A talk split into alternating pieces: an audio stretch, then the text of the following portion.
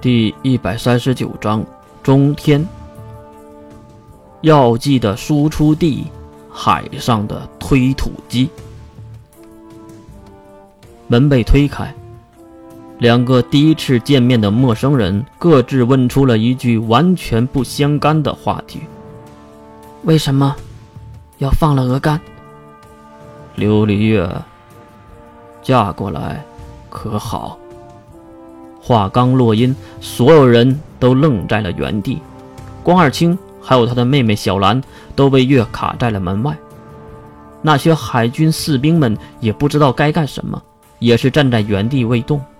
这时，一位金发碧眼的年长女性走了出来，并对门口摆摆手：“小青、小兰，你们留下，其他人下去吧。”平和的口气。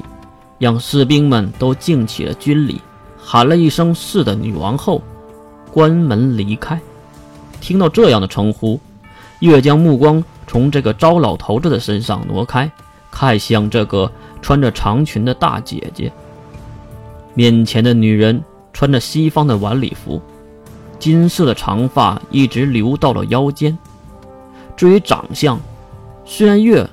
已经肯定她就是小兰和关二清的母亲，但是，她还是被这年轻的相貌折服。如果说是他们的姐姐，也绝对不为过。月心里可能在想：这个糟老头子上辈子是不是拯救的银河系？不然怎么可能娶到如此漂亮的女人？不要在门口站着了，过来坐吧，刘丽月同学。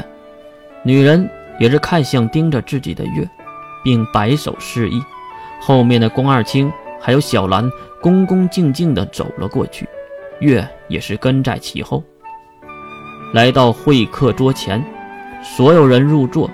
最先站起来的当然是小兰，她指向自己的母亲。那为什么要先介绍母亲呢？月有些诧异。这位是我的母亲，中天舰队的女王。由于是母亲的名字，嗯，我就不透露了。可能是某个信仰的原因，结婚后的女性不再透露名字，只说姓氏。看着自己的女儿介绍完自己，女王还是站起身重新行礼，并用温和的微笑看向月：“你好，欢迎来到中天舰队，琉璃月同学。我的女儿的事儿感谢你了。至于我叫什么？”如果方便，叫我 L 就可以了。月急忙站起身，并喊了一句让大家都愣住了称呼：“L 姐姐。”这个称呼一出，让 L 女王忍不住直接笑了起来。可能从来都没有听过这样奇怪的称呼吧？很奇怪吗？就算一旁的胡子男也是摇着头表示不奇怪，毕竟是在说自己的老婆年轻。那么，这位是我的父亲，中天舰队的舰队长，拉特姆 ·L· 刚辛。这样的称呼让月瞬间就明白了，这个父亲是入赘到这里的，母亲是女王，而父亲是舰队长，所以刚才小兰才先介绍自己的母亲。呃，我叫 L· 刚辛，刘烨同学。刚心的话还没有说完，月直接就打断了他的话，并大声的喊道：“抱歉，请原谅我的无礼。既然你们算计我，那就不要怪我这样。我只想知道一件事：你为什么放了鹅肝？”月脸上满是严肃，完全不像是一个十几岁的小女孩的表情，还有这口气，仿佛知道了一切。男人没有回答。而是举起手，轻轻地鼓起了掌，啪啪啪的声音让月更是恼火，说明他猜对了。智者果然就是智者呀，他没有看错人。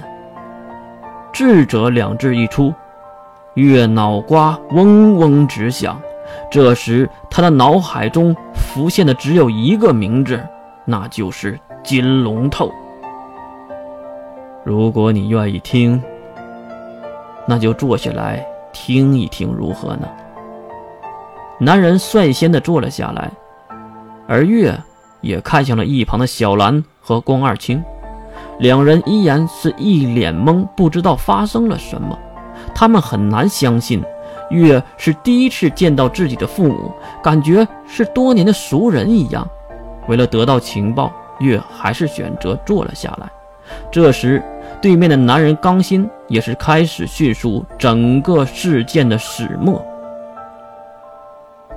强大的钢铁海上帝国中天舰队，确实是人类最强的海上势力。即使形成了体系的小城市，但是巨大的军资消耗也是一个巨大的问题。